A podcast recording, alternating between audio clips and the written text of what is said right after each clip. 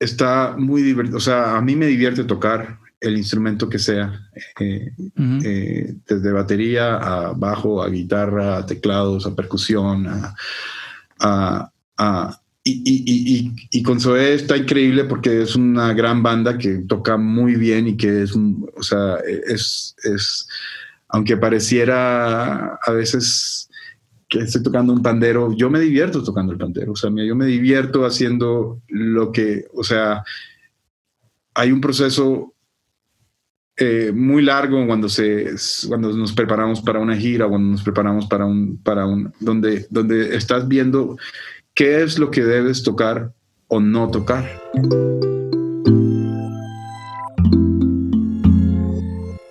Bienvenidas, bienvenidos a Canciones a Granel Podcast, sobreviviendo en el mundo de la música.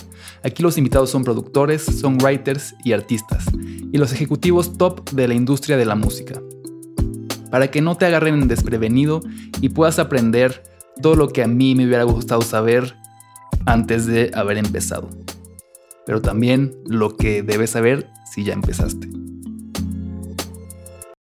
Este es el episodio número 6 del Canciones a Granel podcast. El invitado de hoy es Pipe Ceballos. Pipe es un eh, productor y multiinstrumentista que viene desde Colombia. Y en este episodio nos cuenta su, travesía, cómo fue que llegó desde Colombia, atravesó por Estados Unidos y al final llegó a México, cómo ha tocado con diversas bandas.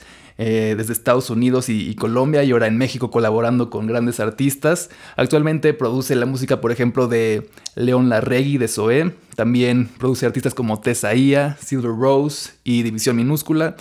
Y en este episodio también nos cuenta un poco sobre su trabajo con ingenieros de mezcla, cómo pueden aportar los ingenieros de mezcla a la creatividad de las canciones y cómo es trabajar con, artistas, producir artistas eh, creativamente, las limitaciones y las alcances que puede tener uno trabajando con artistas y también sobre el bloqueo creativo, platicamos sobre el bloqueo creativo.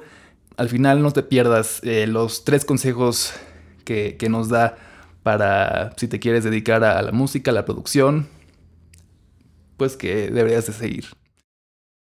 Quería empezar preguntándote, porque sé que eres de Colombia, ¿verdad? Sí, correcto. Eh, ¿Cómo fue? Eres de Barranquilla, ¿cierto? Soy de Barranquilla. ¿Cómo fue, o sea, que llegaste de Barranquilla a, México? Porque sé que también pasaste por Estados Unidos. ¿Cómo fue como ese proceso, como esa? Es exacto. Bueno, mira, yo es un proceso ahí como recorrido. Yo eh, tenía un tío abuelo, o sea, un hermano de mi abuela que vivía en San Francisco, California, que se ofreció a, a, que yo me fuera a vivir con él. O sea, obviamente yo como crecido en Barranquilla, Colombia, que eh, por más, aunque sí es una ciudad importante en Colombia todavía, o sea, yo siempre fui como amante del rock, ¿no? O sea, de niño me encantaba el rock. Y pues en realidad no es la música principal de mi ciudad, de mi ciudad. O sea, al, final sí, era como minoría, entonces siempre tenía como este sueño de, de, ser músico y de, pues, de vivir de esto. Y, y tenía la opción de irme a, vivir con un... Eh, con un, familiar en, en, San Francisco, California. Entonces me fui a San Francisco, California. Eh, luego ahí pues estudié en, San Francisco State como una carrera técnica que se llamaba Music Recording Industry, donde me especialicé un poco más, o sea, tomé clases de leyes de música, tomé clases de... Pero estamos hablando del año 2001, no, 99, perdón, 99. 99. Eh, por ejemplo, tomaba clases de leyes de música y justo pasaba lo de Napster. O sea, no sé si ah, se acuerdan, pero, o sea, era como el, o sea, no, estamos hablando que no existía ningún tipo de,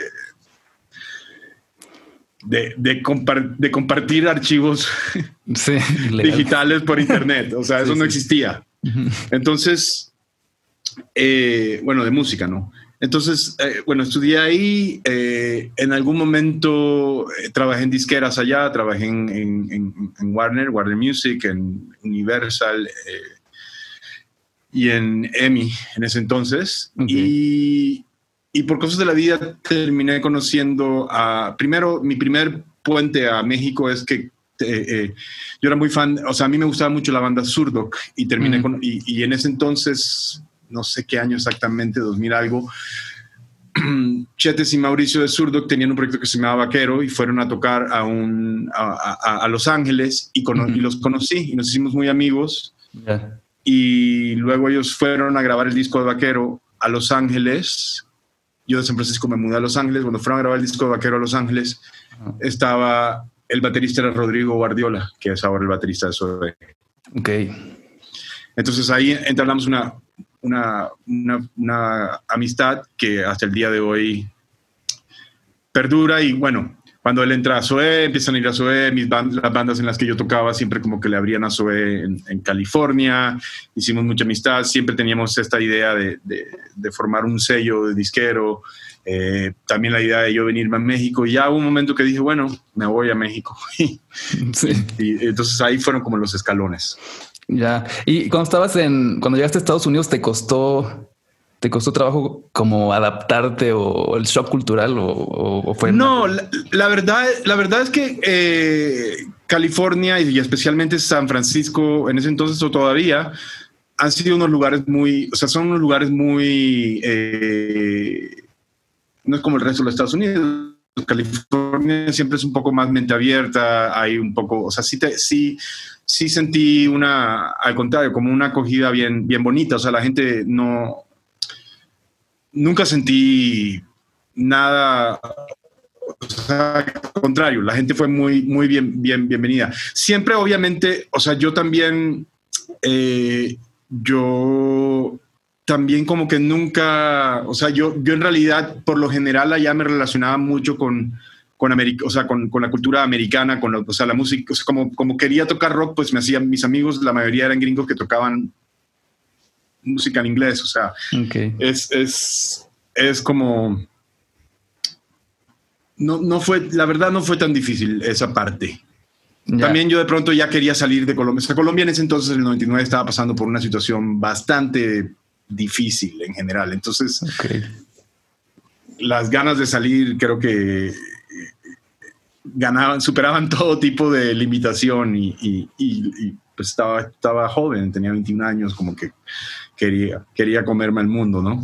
Sí, y, y, estando ahí como que sentías que, bueno, y ahorita viviendo acá en México, ¿Sentías o notabas como una, gran diferencia en la industria? O sea, como tal vez estabas en bandas eh, relativamente pequeñas allá y podías irte de tour y pues hacer un, buen bar o pues recorriendo varias ciudades. Y acá pues también se puede hacer, pero pues está un poquito más difícil. No, no sé cómo, cómo veas tú eso. Es... Bueno, o sea, hay un sí y un no ahí, porque en realidad eh, cuando llegué a México... Eh, sea, o, más bien empiezo desde allá, ¿no? Cuando llegué allá, hasta cierto punto hay... Eh, y yo no lo llamo competencia, pero digamos que competencia. Hay una cantidad enorme de bandas con un nivel alto. Eh, eh, y una, o sea, entonces ahí, ahí es donde meto la palabra competencia. O sea, la competencia en cuanto a tratar de de hacerlo allá, pues es, es, es, es mucho más eh, competitivo, mucho más grande, mucho más, o sea, ¿entiendes? yo, tocaba en unas bandas que eran increíbles que nadie conocía, o tocabas en un, en un, en un antro donde iban de 100 a 300 personas y igual te ibas a la noche con muy poco dinero, o sea, o sea, bueno, ya también aquí también aquí ha habido ya un corto de, digamos, ya no está en Imperial, ya ha habido un corto como de, de, venues y de situaciones. Sí. Pero yo tengo memoria de, de, tocar en unas, en algún momento seguramente toqué en unos 10 proyectos simultáneamente para, eh, si me entiendes, y, y, cargando tu batería. O sea, eso de que en el venue hay o sea, de que el venue del backline muy rara vez, o sea, yo era cargando mi batería todas las noches, mientras además tenía un trabajo de día para pagar, o sea, trabajaba en una compañía productora, o sea, trabajé en disqueras, trabajé en una compañía productora de video, o sea, tuve trabajos de oficina hasta que el momento que dije, pues ya estoy tocando cinco noches a la semana, eh, entonces, o sea, sí es, o sea, sí es viable, sí lo puedes hacer, pero siento que a veces ni, eh, siento que a veces aquí en México no, no valoramos la oportunidad que hay. Siento que también hay oportunidad para el músico. Siento que hay eh, la forma de, de, de, brillar eh, hasta cierto punto. Sí, sí, sí. Que allá, que allá, allá los espacios están mucho más, o sea, sí, si la rompes, la rompes en grande, ¿verdad? Pero para llegar ahí, o sea, tienes mucho, o sea, está, está, está, complicado. Ahora, tiene la ventaja de que existen escenas, o sea, de que existen escenas independientes en todas partes y como tú dices, sí puedes salirte de gira en una van, o sea, varias veces lo hice, pero en esas giras, eh, eh, o sea, en esas giras yo manejaba la van, yo cargaba mi equipo, yo hacía el booking, yo hacía el management, yo hacía, o sea, es un chingo de chamba. Eh, y, y, estás durmiendo en, en, un hotel, los cuatro miembros de la banda en un cuarto y se van turnando quién le toca cama y a quién le toca sleeping bag. Entonces, eh, o sea, eso en realidad lo viví, lo hice. Entonces es como, es, es, es, es algo que, que, que, sí existe esa infraestructura, infraestructura para y, lo puedes hacer. O sea, estamos hablando de la época de MySpace. Yo hice una, yo tuve una banda en una época que yo hice un booking de una gira. Si no estoy mal, fueron 36 fechas en seis semanas. O sea, estamos hablando de que descansamos dos noches en más o menos la matemática. Sí, sí. O sea, muy cabrón, ¿no? O sea, un, y, era, me acuerdo que hubo un trayecto de Texas. Cuando entras a Texas, ya salir de Texas es como, o sea, Texas es como un país, entonces ya, me acuerdo que hubo un trayecto de Texas, no me acuerdo a dónde exactamente fue, pero era manejar como 12 horas para llegar a tocar esa noche. Ok, eh, eh, entonces, o sea, sí está chido porque puedes hacerlo, ¿me entiendes? O sea, tienes la posibilidad de hacerlo, tienes la oportunidad de hacerlo. Eh, pero recuerdo que esa fue una manejada de 12 horas para llegar a tocar a un show donde habían 20 personas, algo así. O sea, sí, sí, sí, sí, sí. fuerte. De repente es como, puta, hice toda esta chamba pues sí. o sea, y de tocar la noche anterior, o sea, no fue como que, o sea, tocaste la noche anterior, te despertaste, madrugaste para irte a las 12, o sea, dormiste casi nada para ir, llegar 12 horas y tocar. Sí. Otra vez. Pues ahora sí que es el grind, ¿no? Como le dicen. Super grind, super grind, super grind, super grind. Eh, entonces, o sea, tiene sus ventajas y sus desventajas con respecto a lo que vivimos aquí, ¿me entiendes? Pero, o sea, eh, sorprendentemente México digo, aparte de, la, aparte de la situación que estamos viviendo ahora, que bueno, digo, esto es como un paréntesis global, eh, hay festivales de música donde, o sea, hay muchos festivales de música que los Tecate, que los otros, o sea, como que hay mucha, hay una cantidad de, de circuitos y de situaciones, sí, los espacios están bien limitados, pero también, eh, eh, o sea, también como que sí hay un camino y una escena donde claramente puedes ir viendo cómo ir llegando a... Sí, y, siento que también se ha democratizado, ¿no? La, o sea, con las redes y el Internet como que ya puedes llegar... Claro, o sea, es que... Es que es como nuestra naturaleza a veces quejarnos del sistema o de la cosa, pero al final la cantidad de herramientas que hay hoy en día son, o sea... Sí, sí, sí. O sea, yo me acuerdo cuando yo tenía 15 años y quería hacer el primer demo de mi banda en Barranquilla, y era un pedo. O sea, era ver quién tenía una, quién tenía, o sea, el, estudio era un amigo que tenía un, un 8-track de cassette, Tascam, o sea, era todo un pedo, ¿me entiendes? Era, era todo un pedo. Eh, conseguir la música para escuchar era todo un pedo. O sea, no era fácil encontrar, o sea, creo que, creo que a veces no nos damos cuenta de, que, de lo fácil que es hoy escuchar lo que tú quieras y de publicar lo tuyo. O sea, sí, eso es cierto.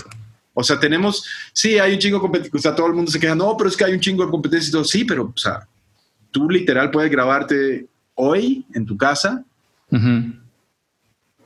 y la próxima semana tu, tu rola está publicada y con herramientas, o sea, tienes herramientas, tienes redes sociales, tienes, o sea, tienes un, millón de herramientas como para empujarlo. Sí, Imagínate, o sea, por lo menos lo puede escuchar tus amigos cercanos. Claro. Hacerle eso llegar a tus amigos cercanos hace 20 años era muy difícil. Sí, sí, sí. O sea, era, o sea, a eso es como lo que voy, ¿no? Sí, eso es totalmente es un muy buen punto. Y te quería preguntar sobre, porque aquí en pues gente que ve mis videos y las cosas que hago, este son a veces chavitos que pues se están empezando en la parte de hacer música, tal vez quieren estudiar música o hacer producción. ¿Nos puedes decir, como en tus palabras, qué es la producción musical? Porque a veces no, no se entiende. Sí, bueno, es, es, complejo porque hay mucho tipo, hay, diferentes tipos de productores, ¿no? O sea, nada más empezando por ahí, ¿no? O sea, hay, hay, y cada uno es, eh, cada uno tiene sus, sus fuertes geniales, o sea, hay muchos productores que, que simplemente capturan la esencia de lo que están viendo y no se involucran tanto en arreglos o composición, o hay otros que sí, o sea, hay otros productores que sí se meten, o sea, meten la mano mucho. Entonces, es, es, es, la persona que se involucra en el, en, en el momento de, de, escuchar una canción, por muy cruda o no que esté. Eh, a mí, por ejemplo, me gusta escuchar la, o sea, a mí sí me gusta escuchar el, el, si es posible, el material lo más crudo posible. Es decir, si tocas guitarra y cantas, a ver, tócame la canción guitarra y canta. ¿Por qué? ¿Por qué me gusta eso? Porque me gusta, eh, me gusta ver lo más importante que es la canción. Y si la canción ya, si la canción ya te atrapa tocándola tú con guitarra y voz o piano y voz o lo que sea, ya sabemos que hay un, ya sabemos que tenemos eh, una materia prima con la cual trabajar Claro. ¿Me entiendes? Ya de ahí lo que quieras explorar y agregarle o no, o no agregarle. También es saber, también es tener ese criterio de ver, oye, pues igual ya esta debe ser una rola guitarra y voz. O sea, eso también se vale. De ahí hasta todo tipo de orquestación, eh, el involucramiento de, estructura, eh, mucho, mucho eso. A veces, a veces como que, a veces te das cuenta que que hay artistas que pueden ser unos grandes compositores, pero eh, tal vez no, no, tienen claro el, el, el, el, tema de la estructura de la canción, que es muy importante. O sea, y, y,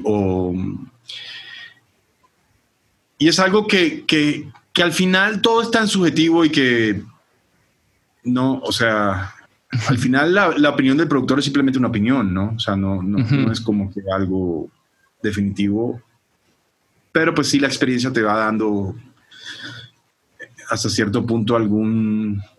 La experiencia y la intuición, ¿no? La intuición que tiene el productor. Pero sí, es como llevar ese, ese sentimiento puro al final para mí a algo más grande donde el artista se sienta, al final el que pone el nombre de esto es el artista, o sea, nosotros no somos, los productores somos otros, otro, otro tipo de artista, pero no, el producto final o la canción final tendría que ser algo que el artista se sienta contento con y que se sienta identificado con y que se sienta que es algo que, que, que lo represente, por lo menos en ese momento, porque todos cambiamos, ¿no? O sea, todos vamos cambiando y cosas que nos gustaban antes no nos gustan necesariamente ahora y, y, demás. Sí, y, no sé si fui claro con la respuesta. con la respuesta, ¿no? Pero sí, creo que sí. Y, o sea, y hablando como de eso específicamente, a la hora de pues tú estar con, con una artista, con un artista, ¿cómo empiezas? O sea, empiezas, abres el Pro Tools, pones este algún, tocas algún riff, este, tocas alguna batería. Sí, eh, em, Creo que depende del artista, ¿no? O sea, eh, pero muchas veces sí, pues abro el Pro Tools y, empiezo a...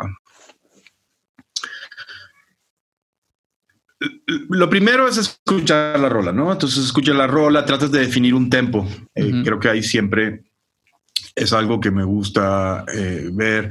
Primero, digamos, o sea, pongamos el ejemplo, tú llegas y tocas la canción con guitarra acústica y entonces la escuchas y de repente mi intuición puede decirme, hey, ¿sabes qué? probémosla un poco más rápido a ver qué pasa. Entonces pones un metrónomo y le vas y le vas calando a ver dónde, o sea, vas calando a ver dónde que se sienta bien eh, la voz, cómo va la melodía, que también se sienta cómodo el artista. De pronto la empiezas a poder, oye, está como un poco lenta, súbele. Vamos a ver. Y vas probando hasta que encuentras un lugar donde tanto el artista como tú se sientan cómodo. Eh, eh, yo, por ser baterista principalmente como que enseguida eh, rápido programo algún groove que sienta que le va a quedar y arrancas, digamos, si el artista toca guitarra, pues arrancas con una maqueta de que, bueno, vamos a hacer una, una super maqueta de, de grábame el, grábamela con un, un, beat muy básico de batería, pero que más o menos represente lo que ya se te ocurrió que va a ir, ¿no? y, y vas grabando. Y luego en ese, luego de que ya tienes eso, un scratch guitar y un scratch vocal, empiezas a ver, ok, está bien la estructura, no sabes que de pronto aquí esto, o sea, empiezas como a, cortar y pegar, armar el rompecabezas de la estructura. Okay. Y ya de ahí, ya de ahí empiezas como a, a todo lo que sigue y, yo por lo general entonces ya empiezo a ver, ok, el, el, beat de la batería en el coro aquí, empiezas como a editar un poco eso, a modificar eh, las, las, intenciones y de ahí pues ya empiezas a crecer, ¿no? ¿Y, y cómo, cómo continúas? O sea, a veces experimentas o ya tienes como te suena en la cabeza ya este el sonido de ciertas partes que ya tienes claro cómo tienen que ir. Depende. Me encanta experimentar, me encanta experimentar. O sea, creo que, que, que justo eso, o sea, hay muchas cosas que, que ya, o sea, sí me gusta como hacer las cosas diferente cada vez, si puedo, ¿no? O sea, uno tiene sus cosas que ya sabes que funcionan, que este micro en la tarola o este tipo de cosas que ya sabes que te gustan, o que ya sabes cómo conseguir ciertos sonidos, pero, pero sí me gusta eh, o sea, sí me gusta experimentar, sí me gusta procesar la batería a veces, o sea, ya después de grabarla, de repente las, las rauteo y las paso por pedales de guitarra y, o sea, sí me gusta mucho tratar de que, de que así use ciertas cosas que ya sé que funcionan, cómo, le, cómo las inclino un poquito a la vez pasada o a la, o sea, eh, sí, o sea, me gusta mucho tratar de que las cosas sean diferentes y que no suenen igual cada vez, ¿no? Justo estaba escuchando la, una de las que me mandaste, Carolina de Salvador y el Unicornio. Este me gustó mucho como ese, no sé si lo hiciste tú o lo hizo el mixer, pero me gustó mucho que es como el, remate de la guitarra que se va de izquierda a derecha. El paneo, el paneo de un lado para otro.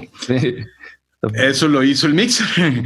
El mixer es el mixer de esa canción en, particular es, eh, es un amigo mío de, Los Ángeles que se llama Dan Horn. Increíble músico. Eh, un hippie, buena onda. Eh, y pues con él, o sea, con él toqué en, varias bandas, o sea, cuando viví en Los Ángeles por mucho tiempo, somos, somos muy, muy, muy, amigos y muy, o sea, como que nos entendemos muy bien. Entonces, eh, justo fue como, oye, prueba esto, y yo, dale. Eh, ese, pero eso, ese crédito por más que me lo quisiera robar, es de él. Ok. Y entonces, ¿hasta qué? O sea, luego me pregunto mucho yo esto, ¿hasta qué punto como que la parte de la producción como que ya empieza a formar una parte también en la mezcla.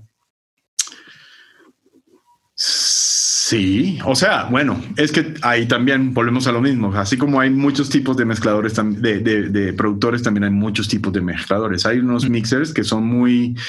Eh, o sea, en este caso, como por ejemplo, por él, con él, eh, ahí hay como una... O sea, yo le, en las canciones que, mezcla por lo general, yo le mando la cosa muy, muy cercana a lo que es. Eh, ese tipo de decisiones o ideas, o sea, yo siempre le digo como, hey, cualquier cosa creativa que se te ocurra, dale. ¿Por qué? Porque también está bueno, o sea, para eso estás confiando en esa persona, ¿no? Ver que, que, si tiene algunas ideas o, a veces ya le dices, hey, ¿sabes qué? Quiero un delay de cinta en este instrumento y le puedo a veces mandar como una referencia de que yo lo hago aquí o a veces ya muchas veces cada vez más lo, lo ya lo voy haciendo yo. O sea, de hecho, cada mm. vez más ya estoy mezclando yo mis propias producciones, que eso es algo que no estaba haciendo antes, que ya lo estoy haciendo cada, cada vez más. O sea, es decir, en este último disco, ese es el primer disco de Salvador y Unicornio que lo mezcló él. En este siguiente disco, que está a punto de, o sea, que ya salió un tema y van a ir saliendo más. Él mezcló tres y yo mezclé ocho. Entonces, eh, y, la, intención era que lo mezclara él todo, pero por la situación que estamos viviendo y la forma como todo, o sea, él se fue ocupando, yo necesitaba, o sea, se dio y terminé mezclando yo más canciones y, creo que así, así, ha sido incrementando más en ciertos proyectos de que, de que si hay una línea ahí un poco borrosa en donde, pero a mí me gustan los mezcladores creativos, o sea, claro, sí. Sin embargo, es algo que hago yo también a veces. Ahorita estoy mezclando un disco de un amigo que se llama Codex Phoenix, que tiene cierto eh, es muy él, es, él es muy talentoso, pero hay ciertas limitaciones en la grabación, de la forma como fue grabada, eh, hay ciertas limitaciones en la producción. Entonces, ya la, casi que la mezcla que estoy haciendo yo es casi como una producción mezcla. O sea, yo estoy literal agarrando, por ejemplo, la batería está grabada de una forma que, pues al final no, digo, a mí no, es todo subjetivo, no, pero a mí no, no me gusta. Entonces yo agarro y meto la tarola sobre un pedales de distorsión y un delay. O, o sea, empiezo, empiezo a agarrar esas limitaciones y en, vez de, y en vez de verlas como limitaciones, las veo al contrario, la volteo, no digo, bueno, no, esta es expansión creativa. O sea, lo que mm. empiezo a hacer es, bueno, o agarro la guitarra y la digo, bueno, la voy a reamplificar, pero la paso por este pedal y la paso por esta otra cosa y la pongo en mi amplificador. Entonces estoy completamente eh, convirtiendo lo que era en otra cosa. Entonces, ahí dices, bueno, pero entonces qué, Soy, estoy produciendo, sí estoy como post produciendo algo que ya está hecho, edito las estructuras, de repente me manda las rolas, son de seis minutos a veces y digo como, no, o sea, no más y empiezas a cortar, a cortar, a cortar, a cortar y a procesar. O sea, sí hago muchísimo y es como el tipo de mezcla que a mí me gusta hacer cuando es algo que no produje yo. O sea, es como, bueno, si me vas a mandar algo a mí para mezclar, no me considero un ingeniero súper técnico, me considero más un ingeniero creativo. Entonces, eh, eh, en ese caso es como, bueno, si me vas a mandar a mezclar algo a mí, mm. que fue lo que le dije a él, si me vas a mandar esto, si voy a mezclar esto, yo voy a hacer lo que yo quiera. Sí, sí, sí, sí. Afortunadamente el tipo para eso me está buscando, ¿no? O sea, es, lo que quiere. claro. Entonces existen esos casos donde creativamente te puedes poner a mezclar y en realidad estás eh, eh, eh, es, una línea muy, muy fina porque sí han habido proyectos donde de repente he tenido un mixer que no era el que de mi elección, sino por circunstancias de la vida o mm. ya sabes, pasa que bueno, te ponen a mezclar con una persona que... Sí. Y luego dices como, hey, o sea... ¿Qué hiciste? Destruiste esto. y bueno, y ahí, ahí sí hay que aprender a respetar de que pues ahí el que debe, eh, o sea, ahí sí diría yo que hay que respetar pues al productor. O sea, si, si alguien me manda algo producido y yo empiezo a hacer un poco de locuras y que al final, o sea, es como una cadena, ¿no? Y el productor debe hasta cierto punto respetar al artista. O sea, eh, es así. Si el artista, o sea, yo muchas veces les digo, probemos y si no te gusta. Claro afortunadamente, pues sí, ya, pero y al final del día yo, o sea, creo que, muchas veces yo eh, puedo empujar mucho una idea, pero si el artista no está cómodo con esa idea, eh, eh, o sea, sí es posible que le pida, hey, déjame que quede mi idea. ¿Me entiendes? Pero al final, el, la decisión la tienes tú. O sea, yo no te voy, o sea, ¿cómo te voy a obligar yo a ti que pongamos algo que tú no quieres? Sí, totalmente. y este, supongo que te ha pasado, porque a todos nos pasa, que a veces pues no sabes cómo continuar o qué, cómo seguirle. O sea, el bloqueo creativo, ¿no? Cuando, cuando pasa eso, ¿qué, qué, qué haces? Cuando pasa eso, ¿qué hago? Mira, cuando paso eso, creo que es momento de dejar descansar particularmente ese, digamos, si, si en el ejemplo, estoy tratando de ponerlo como en un ejemplo, o sea, si digamos que estoy produciendo una rola y, y, y, como que sientes que no, a, lo que estamos hablando, o sea, lo que estamos hablando es que sientes que no, que no está quedando como tú quieres, o, sea, o, básicamente no te gusta lo que está pasando, ¿no? Sí, o que, eso pasa. Sí. Se estancó. Sí.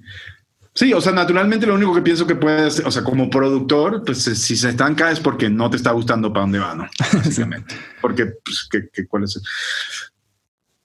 Si llega a suceder eso o cuando sucede eso, pues yo pienso que es un momento como dejarla respirar, mm. porque algo no, no, no, no está funcionando. Eh, sí he tenido situaciones donde de repente es como estábamos haciendo una canción y, iba para el lado que no era. O sea, como que de repente, o sea, sí me, pero fue un poco más como que llegué a mi casa y no pude dormir esa noche porque dije, no, o sea, ya sabes, el cerebro sí, tengo problemas de insomnio porque me pongo a pensar y a pensar y a pensar y a pensar y es horrible. Entonces, como tanto que no, o sea, no dormí porque dije, está quedando horrible esto, esto está horrible. Y en ese caso en particular, abrí Apple Music, empecé a escuchar ciertas cosas.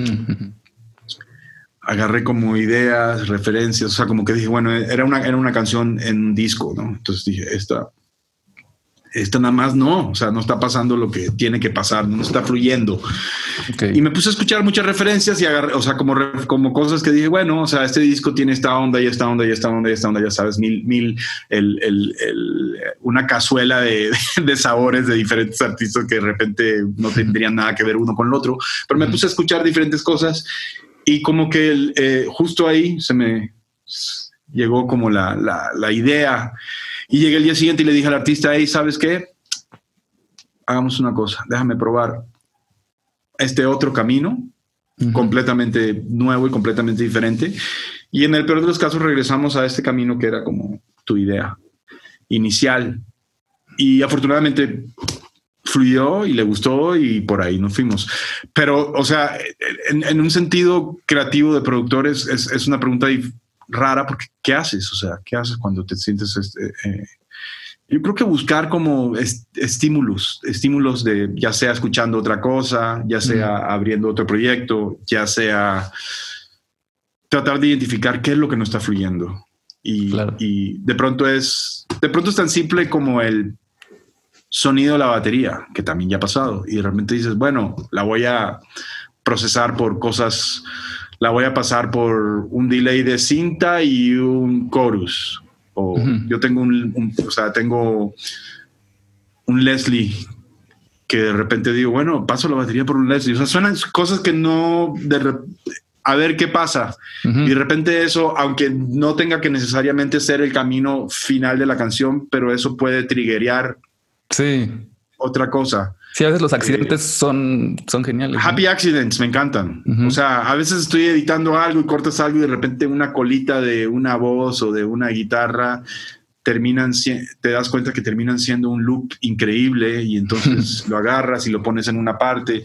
O sea, eh, que ya me ha pasado, o sea, me, me, pasó en un proyecto que hice en Colombia que, que, que, que, de repente estaba, por, alguna razón estaba poniendo algo en un loop, ¿no?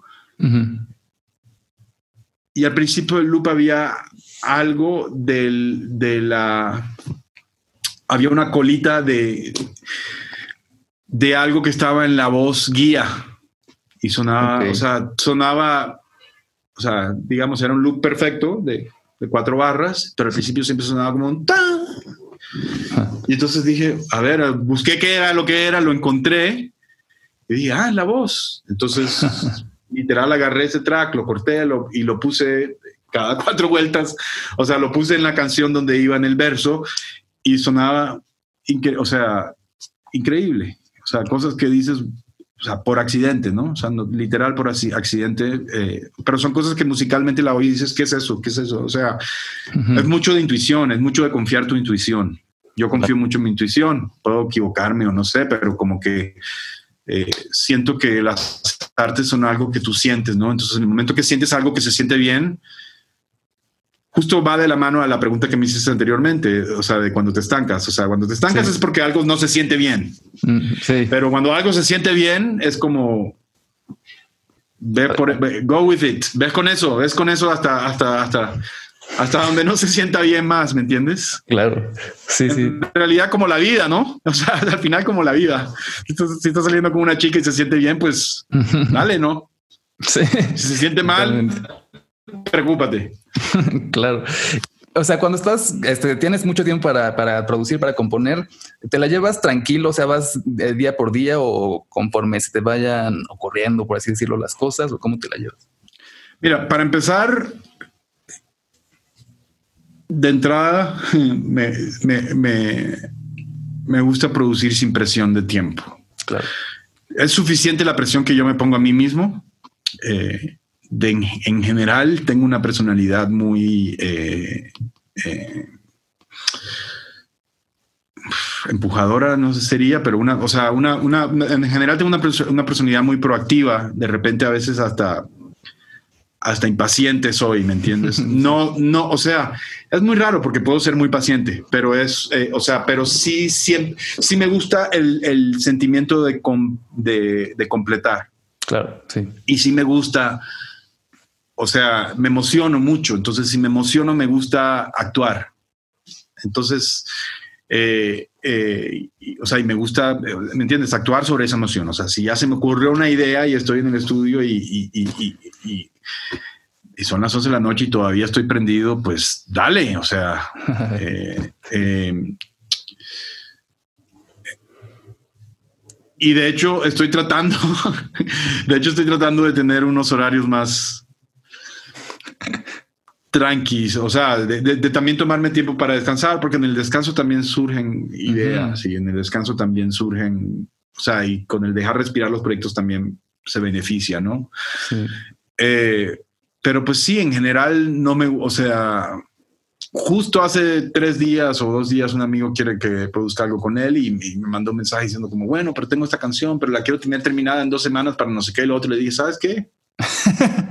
a mí más bien dame un, o sea, cuando quieras hacer una canción conmigo, más bien que no haya presión. O sea, no quiero que se comprometa el, el, trabajo o la creatividad por un, por un compromiso de tiempo. Obviamente hay momentos donde existe, o sea, eh, pasan y, y, tampoco es como que quiero eternamente viajar sobre esto, pero pero no tener unos objetivos de presión de tiempo. O sea, creo que especialmente hoy en día nos, nos ponemos muchas presiones de tiempo porque no, que tengo que sacar una canción cada tanto. O sea, se vale tu estrategia, pero que no aplica al momento creativo porque en realidad vas a comprometerlo. Una disculpa, tuvimos fallas con el internet y se cortó un poco la conversación, pero la siguiente pregunta que le hice a Pipe fue si, le surgían ideas de repente en lugares extraños como durante eh, la ducha, en la regadera o en otros contextos mm, no convencionales. Esto fue lo que me contestó. En específico, que piense eh, dónde me lleguen las ideas. Eh, creo que a veces, creo que a veces o sea, de que me pasa de que estoy hablando con alguien y de repente, o sea, me está hablando, estoy, en la casa de un amigo, me están hablando y de repente me voy para Saturno y allá ya hice un disco y regreso y como, ah, perdón, ¿qué? O sea, eso me pasa todo el tiempo. Eh, es como un déficit de atención, yo creo. Eh, pero, no, o sea, sí, sí me pasa, pero no tengo como un lugar específico donde creo que me pase más que otro. Ok, mm, ok, chido. Este, pues creo que me gustaría pasar a, dos secciones de preguntas. La primera se llama Preguntas a la medida, que son preguntas que hice pensando en ti, según mi intuición me decía que te podía preguntar, y luego otras preguntas que le pregunto a todo el mundo. Perfecto. Entonces, la primera si pudieras hacer un line-up así, tu line-up de guitarra, batería, bajo, este, y voz, con cinco guitarra, batería, bueno, o sea, con cada uno de esos, eh, puedes tener eh, artistas que ya no estén en este mundo. ¿A quiénes pondrías? pregunta muy difícil. Eh, bueno, o sea, hay, esa posición la pueden tener muchos, pero aquí soñando, eh, guitarra, tal vez Mike Campbell de Tom Petty and the Heartbreakers. Eh, ok. Eh, bajo. No, es que no, o sea. Y, eh, vivos. Es que ese, es el, o sea, bueno, bajo, digamos que Paul McCartney. Ok, ok, ok. Eh, voy a tratar de no nombrar al mismo, o sea, de la misma banda siempre, o sea, que cambien, porque si no, entonces te nombran los Beatles, ¿no? Eh, batería.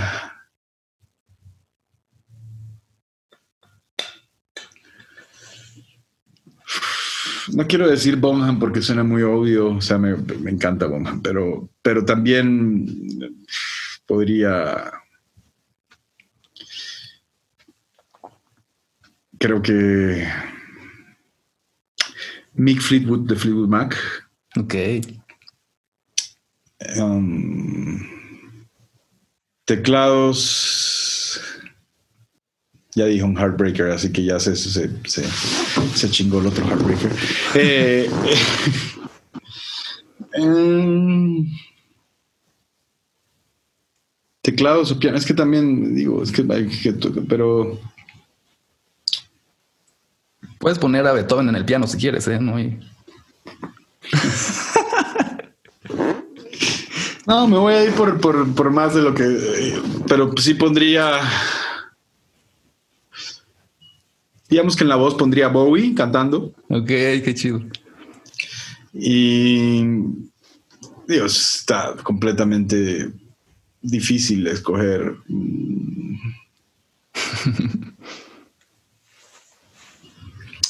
Pero pues en teclados, a ver, ¿a quién? o sea, Billy Preston, digamos. Ok. Va. La siguiente pregunta es, ¿Radiohead o Blur? ¿Por qué escoger uno? ¿Por qué hay que escoger uno? No sé. Pues cambia. Hay días que prefiero Blur y hay días que prefiero Radiohead. Pero, eh, o sea, también, ¿sabes qué? Depende mucho la tapa. Depende de qué disco. Ok.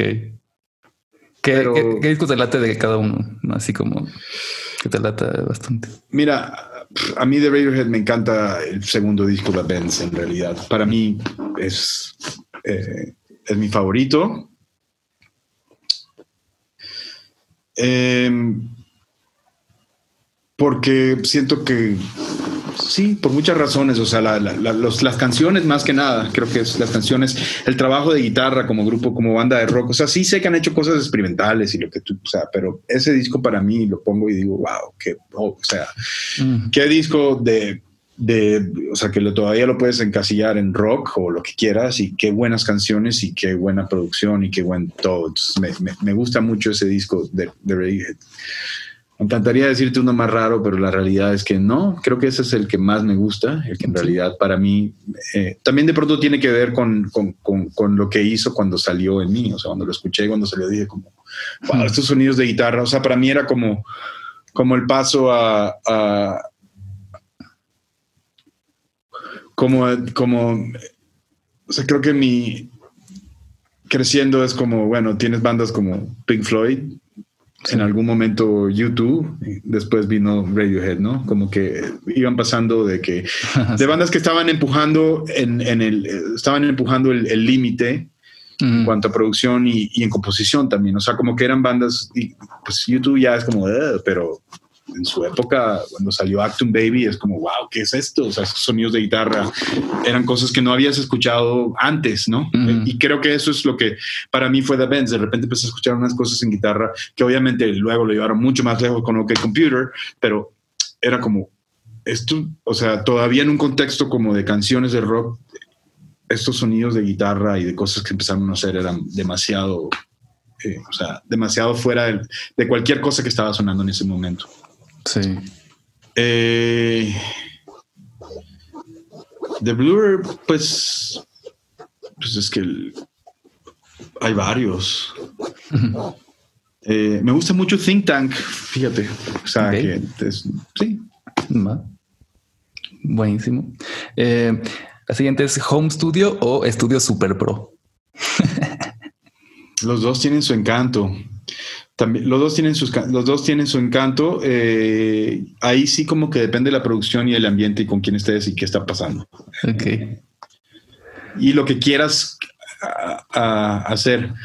A mí me encanta trabajar en mi estudio, o sea, pero pues ya que ni es un home studio ni es un super. es ahí, ah. o sea, pero a mí me encanta, o sea,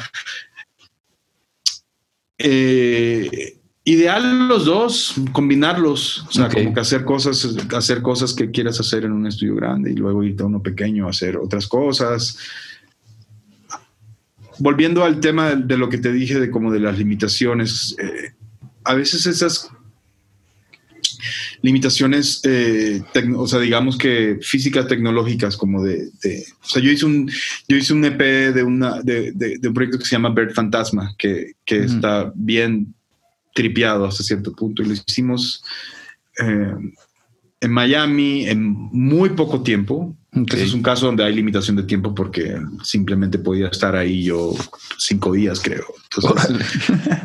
era una cosa muy, muy, muy cortita eh, y, teníamos como un estudio, o sea, eran de los mismos que tocaban, tenían un estudio y luego lo grabamos el resto en la casa de, de, de Miguel, que es el, principal compositor y de, la, banda. Y hace poquito estaba haciendo yo como stems de las, de ese, o sea, estaba haciendo yo stems de ese disco y porque alguien, vamos a estar haciendo remixes y algo. Mm. Y de repente empecé a escuchar como que la batería sonaba increíble y era, o sea, no era una super batería, ni era un super, o sea, cosas que pasan mágicamente porque de repente esas limitaciones te empujan a, como te digo, a la batería. Entonces, bueno, para no suena bien, no suena de esta manera que normalmente me gustaría que sonara, pero entonces vamos a ver si la hacemos que suene más feo, entre comillas, pero no más feo, sino un sonido más original, o sea, más, no sé, siento que, siento que los dos tienen su, su, su encanto y también, o sea, hay una parte de, de qué es lo que se siente bien, o sea, sentirse creo que al final lo más importante eh, es cómo te sientas. O sea, lo más importante es la vibra que estés transmitiendo. Eh, mucho más que si suena perfectamente bien. O sea, al final hay millones de discos que escuchamos de todas las épocas que a veces hay unos que suenan medio garro y están increíbles. O sea, no, no, no nos estamos quejando por eso, ¿no? Claro. Creo que es más, más importante, la, o sea, sobre todo antes de Super Studio, Home Studio, la vibra. Me gustan los dos, me gustan los dos, me gustan los dos. Cool. Perfecto. Y el, el siguiente de esta sección es Flanger o Reverb. No, no. puedes escoger, si, te puedes quedar con uno nada más, ¿cuál escoges? Bueno, si me tengo que quedar con una más, me voy con la reverb. Sí, sí, tengo que quedar con una más, porque lo puedes usar para más. Lo puedes usar más, pero no me quiero quedar con uno. no, no, nadie. Vamos con las, ahora sí con las preguntas que le preguntamos a todo mundo. Y la primera es, ¿a qué época viajarías si pudieras viajar en el tiempo? 70, yo creo. Ok. Y si pudieras conocer a alguien que de esa época, ¿quién te gustaría conocer? David Bowie. ok, genial. Em, ¿Qué hubieras estudiado si no hubieras estudiado em, lo que estudiaste? Hice un semestre de arquitectura. Ok. no sé. Creo que Sí, hice un semestre de arquitectura. Sí, era chido, pero no lo que, o sea, me di cuenta que mi pasión por la música era mucho más grande. Claro. Pero creo que sí, creo que hubiera estudiado, o sea, de hecho, en el momento de, de, por mi hijo, ¿por qué no estudias otra cosa que, que sea más, le di chance a la arquitectura y qué bueno que no. Que no eh, la siguiente es, ¿quién sería un músico, artista o productor que no hayas conocido o, y te gustaría conocer y te gustaría pues, tal vez trabajar con esa persona? No, pues está cabrón. O sea, Jeff Lynn, me encantaría conocer a Jeff Lynn. ¿Quién es Jeff Lynn? Jeff Lynn es un productor, eh, músico, músico productor, es el, principal fundador de la banda ELO, Electric Light Orchestra, pero ha producido discos de, Traveling Wilburys, Tom Petty, ELO. Eh, me gusta mucho su estética y su, su, forma de componer y armonías y pues como Va. me gusta conocerlo. Me gustaría conocerlo, todavía estoy vivo. La siguiente es tres cosas eh, que le recomendarías a alguien para o sea, ¿cómo refraseo esto? O sea, no hagas estas tres cosas si quieres, pues que te, vaya bien o tener prospectos de que te vaya bien en, la música. Pero cosas que no debes hacer. Ajá. O sea, sí que eh, no ser mala onda, no debe ser mala onda, debe ser buena onda. no debe ser mala onda con la gente, o sea, la grosería, la... Eh, o sea, hay que, sí, o sea, no ser, tratar de ser una buena persona. Entonces, no ser una mala persona.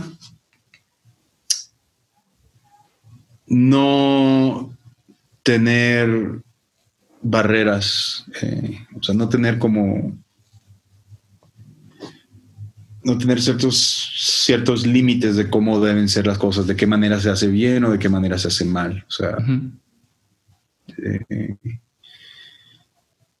y no subestimar a nadie, porque de todos podemos aprender. Sí, totalmente. Ok. Sí, o sea, o sea, como que yo he visto que en situaciones he visto, digamos, alguna vez he visto un baterista que toca bien feo, ¿no? En un show, sabiendo ese baterista. Le digo porque soy baterista. Sí. Bien feo. Y y fácil criticarlo, ¿no? Y, pero luego hace algo que dices, wow, está increíble. O sea, sí, sí, sí. De todos podemos aprender, o por lo menos puedes aprender cómo no hacer algo. claro, sí, totalmente. De todos se aprende esto de los errores de los demás. Y de los nuestros. Sí, claro. Eh, la ahora sí que como la penúltima sería un documental o libro que recomiendes acerca de, de lo que te dedicas un documental o libro que recomiendo sobre lo que me dedico. Eh, el documental de Tom Petty, Running Down a Dream. Ah, Está increíble. No sabía que existía. es muy bueno, larguísimo. Su carrera es muy interesante y pasaron muchas cosas eh, a lo largo de su carrera que son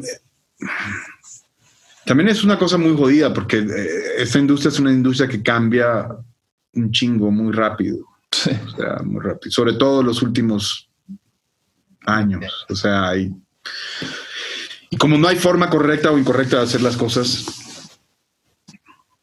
Eh, pero me, eh, está muy interesante todo lo que a él le, todo lo que él, o sea, toda su carrera musical, o sea, es un, es un documental largo, dura como tres horas, creo, está, no sé, de pronto más, pero está muy bueno, está muy interesante.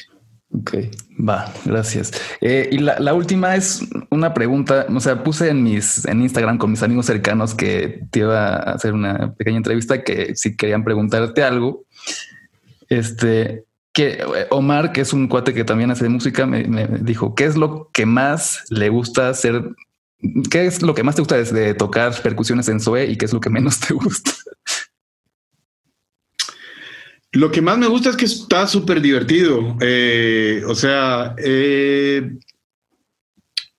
pues los todos son eh, grandes amigos míos. O sea, es como hay una hermandad, es una familia. Entonces, al final creo que tengo un amigo que dice esto, tengo un amigo que estoy produciendo que dice esto siempre, el rock and roll es de cuates mm. eh, y está chido, o sea, sí me entiendes, eh, o sea, sí, siempre hay un, eh, una, sensación muy divertida cuando estás haciendo música o cuando estás siendo creativo con, con tus amigos. Entonces,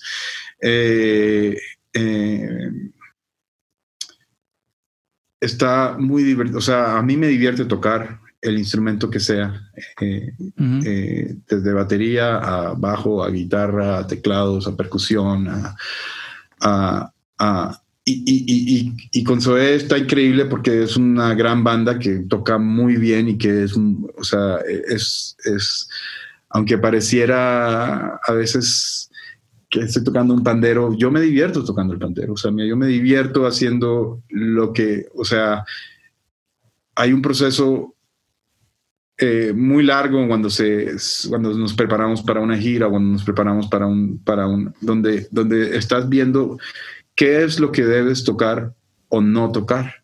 Entonces, eh,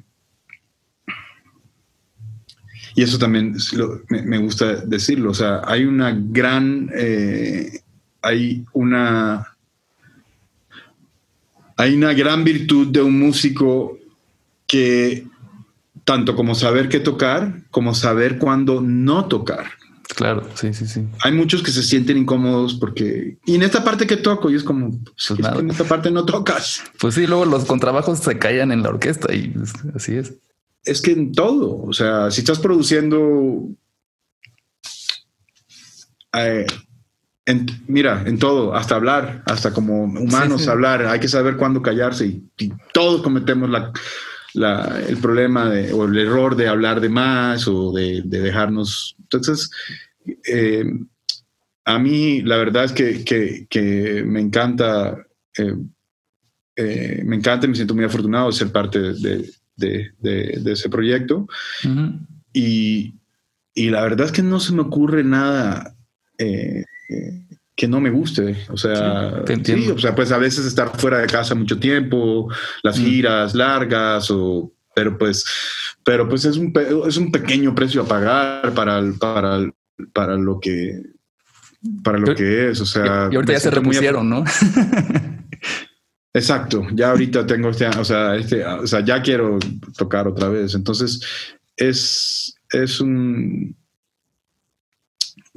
me siento muy afortunado y muy agradecido de, tener la oportunidad de tocar con una banda tan, tan buena, de ese nivel. Claro. Y pues la última pregunta es, eh, pues, si tienes algo que compartir que sigue, este, algunos proyectos que quieras que la gente sepa o Pues, o sea, eh, hay como que yo, está el playlist ese que te mandé como productor. Hay, bueno, hay dos playlists que te mandé, ¿no? No sé si mm. lo puedes poner o algo. Sí, lo ponemos en la descripción. Ah, creo que hay, o sea, hay uno que es como que es más, más grande, que hay proyectos en los cuales no solamente he producido, sino que he tocado o, no he producido, sino que he tocado. Entonces, esa lista está, está, está, divertida porque hay, hay proyectos durante toda mi, mi carrera donde hay eh, eh, bandas que muy, muy, muy, muy desconocidas o que, que, están, que están bien padres. Creo que ahí también te das cuenta de lo que te decía de cuando vivía en California, unas bandas que suenan increíble y nadie las conoce. Eh, pero qué bueno que estamos en unos tiempos donde, hey, sí, está tan fácil como mandarte una liga para que la puedas escuchar. Entonces, eh, creo que eso, o sea, vienen, eh, eh, vienen proyectos aquí en México muy, muy buenos, como el disco nuevo de Salvador y el Unicornio, el cual estoy muy contento y estamos los dos muy contentos y muy, o sea, muy emocionados de que va a ir saliendo poco a poco. Ya salió el primer sencillo. viene un disco también de Javier Blake, que también ya salió un sencillo, pronto va a salir otro. Entonces, ese, ese, está bien padre. El que te comenté, Bird Fantasma, Palmera Beach, Silver Rose. si hay un, eh, eh, produjo un EP de Tesaía que se llama Breve Volumen 2. O sea, hay, hay, bastante eh, música que, que, afortunadamente he seguido sacando y lanzando y, y, pues si me siguen en, el, en alguna red social, pues ahí siempre estoy poniendo. Soy terrible porque lo único que hago es, hey, salió esto. sí, sí, sí. Sí, sí, sí. Pero bueno, ahí. ok. Ah, buenísimo. Pues creo que es todo, Pipe. Este, muchas gracias por pues, participar en, en este rollo. no, gracias a ti por invitarme.